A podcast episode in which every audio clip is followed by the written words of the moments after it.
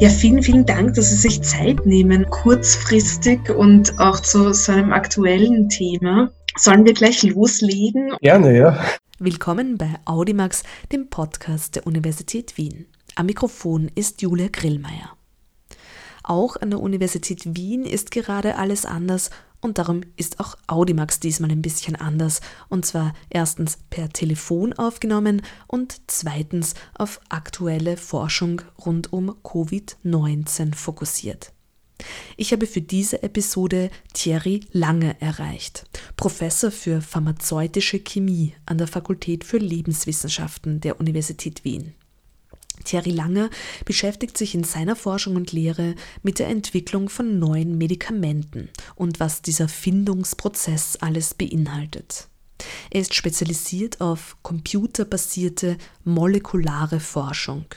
Was das bedeutet, wird er gleich selbst berichten. Im Audimax-Gespräch unterhalten wir uns außerdem über die Geschwindigkeit, mit der die Forschung derzeit auf die Corona-Pandemie reagiert und Thierry Langer berichtet darüber, wie sich das an seiner Abteilung gestaltet, welche Chancen, aber auch Herausforderungen dies birgt und von welchen Ansätzen er sich am meisten verspricht. Sie sind an der Universität Wien Professor für pharmazeutische Chemie an der Fakultät für Lebenswissenschaften.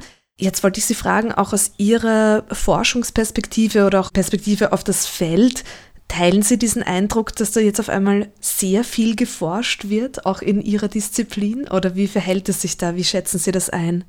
Ja, Frau Grillmeier, das ist eine sehr gute Frage. Und es ist tatsächlich so, dass auf sehr vielen Gebieten in den Naturwissenschaften auf dem Gebiet jetzt geforscht wird, weil äh, der Fokus hat sich durchaus äh, sehr stark jetzt auf diese Erkrankung, auf dieses Virus, auf die Molekularbiologie des Virus, auf die Biochemie des Virus verlagert und Arbeitsgruppen, die an durchaus anderen Gebieten geforscht haben, haben jetzt aufgrund der Aktualität kurzfristig umgesattelt und forschen jetzt auf dem Gebiet. Das kann man sehr wohl beobachten und kann man auch sehen jetzt am Output schon, an Publikationen, die rauskommen. Es ist, es ist wirklich beachtlich. Ja. Mhm, mhm.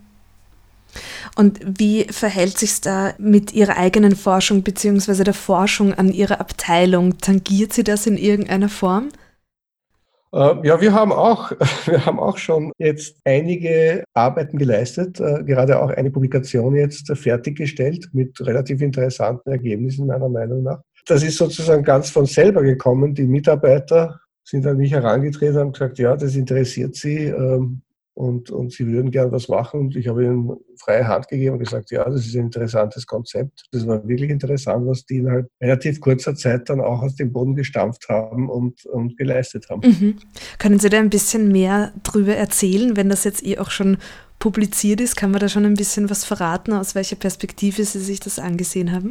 Ja, wir haben uns Proteine äh, aus dem Proteom des SARS-CoV-2 angeschaut ähm, und haben äh, Strukturmodelle generiert für ungefähr zehn solcher Proteine und haben dann äh, gesucht, welche kleinen organischen Moleküle interagieren könnten mit diesen Proteinen, sprich, äh, welche kleinen organischen Moleküle äh, als mögliche Inhibitoren für eine virale Replikation eine Rolle spielen könnten. Mhm, mh. Und das haben wir eben also mit unseren, teilweise mit den Methoden, die wir selber entwickelt haben, im, im sogenannten virtuellen Screenen. Also wir arbeiten an, an chemoinformatischen Methoden, um am Computer sozusagen die äh, Interaktion von Molekülen berechnen und vorhersagen zu können. Und wir haben aus auf die Art und Weise aus einer sehr, sehr großen Datenbank von über 8 Millionen äh, Verbindungen, die man kaufen könnte, 230 ungefähr mal isoliert, die wirklich interessant sein könnten. Und die haben wir dann noch einmal auf diese zehn verschiedenen äh, Proteine geschickt, virtuell und geschaut, wo es Bindestellen geben könnte und wo Moleküle an nicht nur einem Protein, sondern an mehreren Proteinen gleichzeitig sozusagen andocken könnten und dadurch eine entsprechende Wirkung zeigen könnten. Mhm, mhm, sehr spannend. Das heißt, man hat dann sozusagen den Virus modelliert am Computer. Das ist dann ein chemisches Modell und dann jagt man da diverse Wirkstoffe drüber und schaut, wie die sich verhalten könnten miteinander. Kann man sich das vereinfacht gesagt so vorstellen? Vereinfacht ja, wobei es natürlich nicht stimmt, dass wir den ganzen Virus modelliert haben. Wir mhm. haben nur gewisse Proteine, also Teile des Virus äh, modelliert, äh, die aber therapeutisch wichtig sein könnten. Mhm, mh. Und wie gestaltet sich das jetzt? Also, Sie haben jetzt schon erklärt, ähm, das ist sozusagen auch dann teilweise die Initiative von einzelnen Forscherinnen, die da Ideen und Ansätze haben, das in ihre aktuelle Forschung auch zu integrieren. Ist das dann gleichzeitig auch, weil es ja eben äh, auch so ein globales Problem ist, unter Anführungszeichen, ist das sofort eingebettet dann in internationale Kooperationen, in auch Austausch internationalen? Wie kann man sich denn da die Kommunikation vorstellen im, im Feld auch?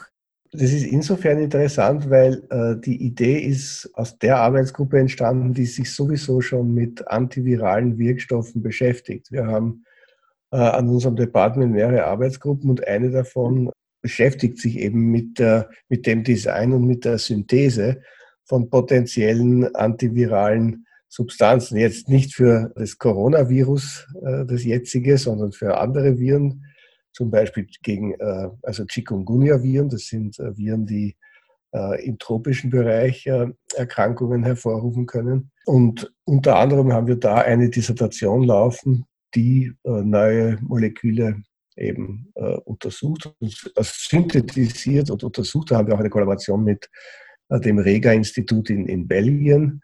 Das ist im Prinzip eins der europäischen Zentren, wo antivirale Forschung betrieben wird. Und äh, die Dame kam vor drei Wochen zu mir und hat gesagt, äh, Herr Professor, wir sollten doch da was machen. Wir arbeiten sowieso mit denen zusammen. Machen wir doch was auf Corona. Und ich habe gesagt, ja, bitte macht. Und dann kamen die zwei Wochen später mit den Ergebnissen und ich war sehr beeindruckt, mhm, würde ich sagen. Mhm. Ja, es ist ja jetzt auch so, dass nicht nur sehr schnell reagiert wird inhaltlich, sondern dass auch in gewisser Weise diese Publikationsvorgänge und so weiter beschleunigt sind. Ist da mein Eindruck richtig? Ja, das ist absolut richtig. Ja. Äh, wobei natürlich jetzt man auch ein bisschen unterscheiden muss. Es gibt sehr viele Publikationen, die jetzt unreviewed äh, in die Öffentlichkeit kommen, aus Geschwindigkeitsgründen. Auf der einen Seite ist das gut, auf der anderen Seite ist dieser Peer-Review-Prozess, also wo bevor eine Publikation äh, veröffentlicht wird, andere Wissenschaftler draufschauen und, und es entsprechend freigeben oder, oder nicht freigeben und, und Modifikationen verlangen.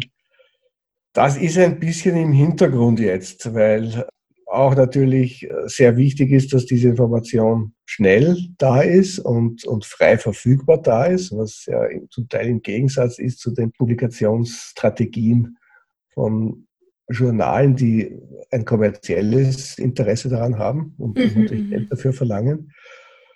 Und das läuft jetzt ein bisschen divergent. Auf der einen Seite erscheinen natürlich auch in den referierten Journalen, also wie Nature oder, oder Science Artikel, die natürlich referiert sind. Aber man sieht auch schon da, dass jetzt vielleicht der Qualitätsanspruch ein bisschen niedriger ist, weil, also ich ganz besonders in unserem Gebiet jetzt die äh, molekulare Strukturen uns anschauen, die mögliche Wirkstoffe sein könnten in Zukunft dann kommt einem schon manchmal ein bisschen das Grausen, wenn man sich die Moleküle anschaut. Da ist vielleicht etwas zu schnell dann was publiziert worden, was vielleicht dann eine Hoffnung nähert, die dann nicht erfüllt werden kann. Ja? Weil mhm.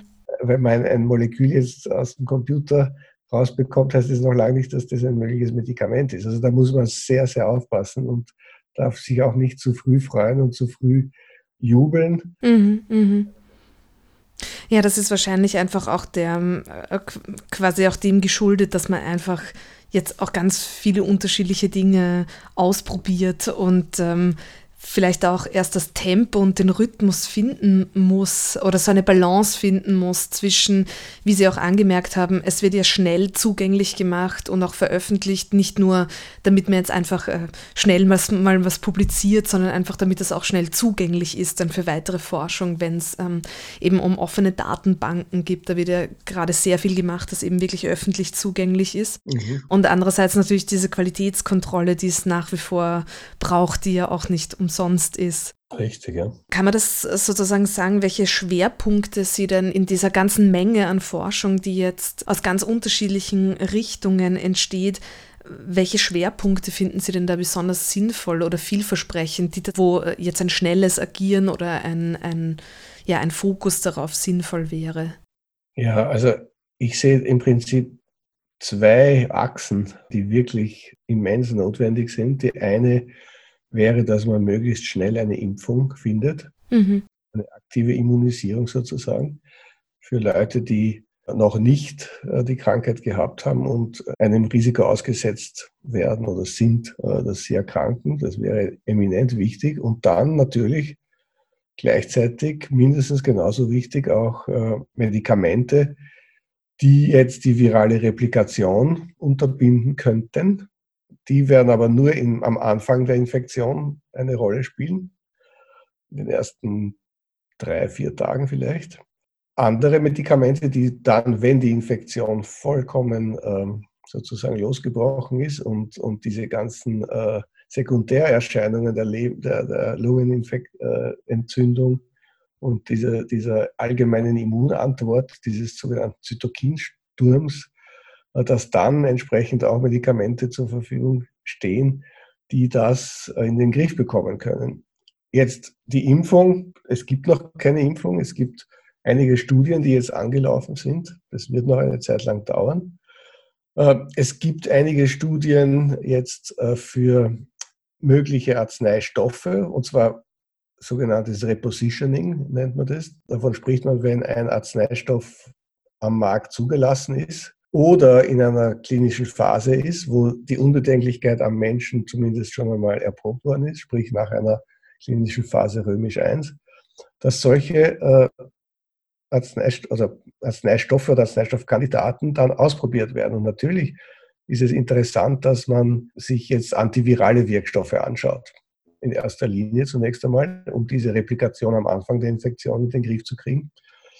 Und äh, für die Spätfolgen dann äh, mögliche Immunmodulatoren. Und äh, das Hydroxyquinolin oder Resokin, was da in aller Munde ist, ist ja so ein Medikament, das in Wirklichkeit überhaupt nichts mit dem Virus zu tun hat, sondern lediglich dann eine immunmodulatorische Wirkung ausübt. Diese drei Äste sind meiner Meinung nach gleich wichtig. Ja? Mhm, und mhm. da ist ein enormer Forschungsaufwand verbunden, sowohl akademisch, industriell sehe ich den jetzt nicht so sehr im Moment.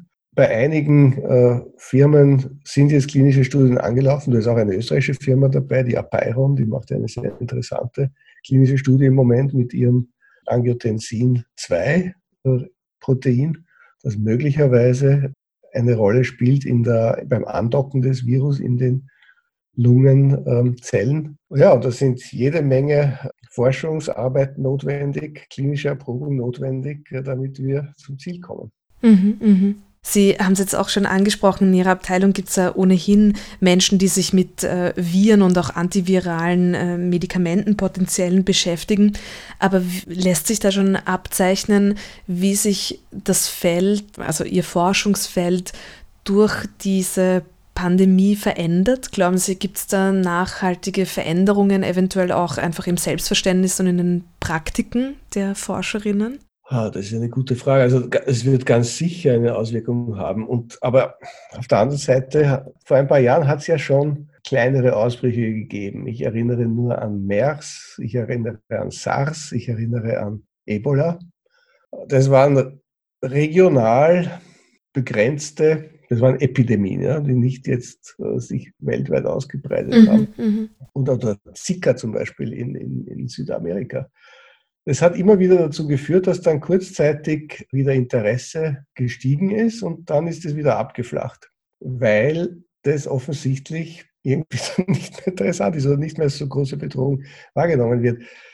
Ich könnte mir schon vorstellen, dass jetzt die antivirale Forschung durch diese Pandemie doch mehr, wie soll ich sagen, Aufmerksamkeit bekommt. Auf der anderen Seite, ich meine, denken wir an die Grippe, Influenza, die klassische Grippe. Wir hatten zur Zeit der spanischen Grippe nach dem Ersten Weltkrieg sind ja mehr Leute gestorben, ungefähr 20 Millionen, knapp über 20 Millionen, als, als es Tote gab durch den Ersten Weltkrieg. Ja. so eine Pandemie kann jederzeit auch mit Influenza passieren. Ja? Mhm. Wir haben mittlerweile äh, Wirkstoffe gegen Influenza.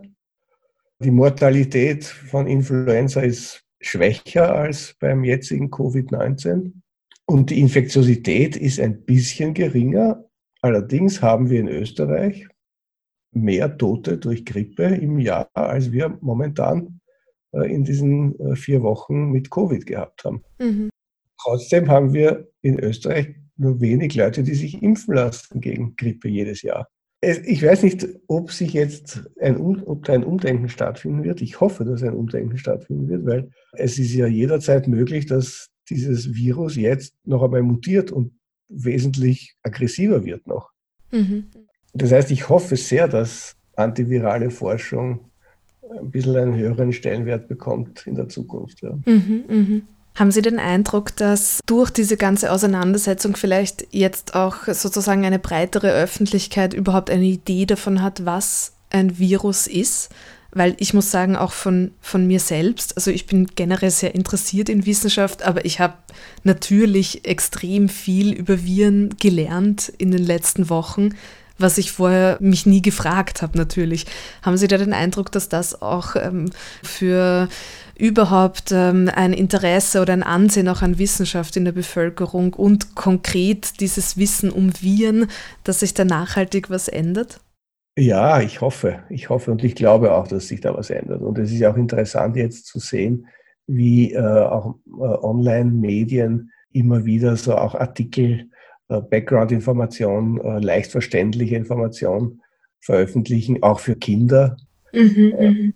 was jetzt ein Virus ist, was der Unterschied zwischen einem Virus ist und einem Bakterium und so weiter. Ja, ja. ich denke, dass diese Pandemie durchaus dazu äh, angetan ist, auch die Rolle von Forschung, ganz besonders Medikamentenforschung im antiviralen Bereich natürlich äh, im Speziellen dann wieder mehr hochzuschätzen. Ja, wir versuchen da sozusagen am Medienportal und in der Öffentlichkeitsarbeit der Uni Wien da unseren kleinen Teil dazu zu tun. Und eben da wurde eben auch so ein Corona-Dossier eingerichtet, wo Artikel und die Einschätzungen und eben jetzt auch die, diese Podcasts äh, von Wissenschaftlerinnen der, der Universität Wien dann auch gesammelt werden, weil es gibt da, glaube ich, gerade vielleicht, weil wir so viel in den Nachrichten hören, gibt es auch wirklich ein Bedürfnis, glaube ich, sich da so ein bisschen hintergründiger, wie Sie jetzt auch gesagt haben, sich da, da damit zu beschäftigen. Und, ja, und das ist ja, ja auch sehr gut. Das ist wirklich mhm. sehr, sehr gut.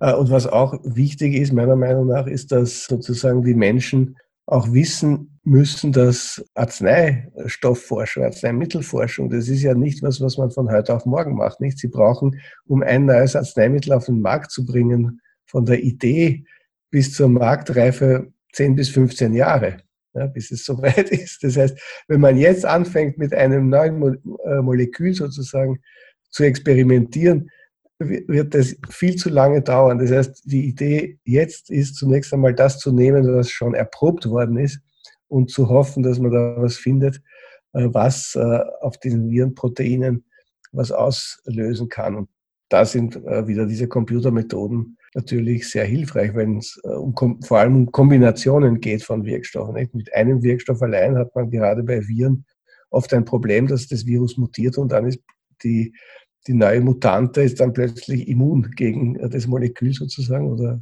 resistent, wie man das sagt. Wenn man jetzt zwei oder drei äh, Wirkstoffe gleichzeitig verabreicht, an zwei oder drei Proteinen des Virus sozusagen angreift, dann ist die Möglichkeit der Resistenzentwicklung wesentlich geringer. Und so ist es ja auch dazu gekommen, dass man beispielsweise gegen HIV oder AIDS mittlerweile Multimolekültherapien entwickelt hat, wo die Krankheit vollkommen beherrscht ist und, mhm, und, und mhm. man nicht mehr infektiös ist. Ja, wunderbar. Vielen, vielen Dank für Ihre Einschätzungen und auch die Information, was so aktuell an der Uni Wien und an Ihrer Abteilung gerade sich bewegt. Gibt es irgendwas, was wir jetzt nicht angesprochen haben, was Sie gerne noch anmerken würden? Ja, ja, vielleicht eine Sache. Ich mhm. muss ganz mhm. ehrlich sagen, ich bin sehr, sehr beeindruckt, wie die österreichische Bevölkerung zusammenhält und äh, gemeinsam diese Krise meistert. Mhm. Ja, das ist doch eine positive Note, auf der wir schließen könnten. Dann sage ich vielen, vielen herzlichen Dank für Ihre Zeit und, und Ihre Expertise. Danke, Frau Grillmeier. War mir ein Vergnügen.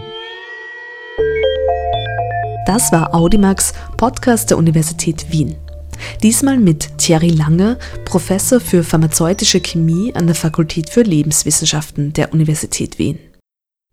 Auf dem Medienportal der Uni Wien unter medienportal.univi.ac.at finden Sie das Dossier Corona, wie es unser Leben verändert, wo zahlreiche Beiträge von Wissenschaftlerinnen und Wissenschaftlern unterschiedlicher Disziplinen zu lesen und zu hören sind. Auch Audimax bleibt dran, wir bereiten weitere aktuelle Ausgaben vor. Bis dahin bedankt sich Julia Grillmeier herzlich für Ihre Aufmerksamkeit und sagt bis bald.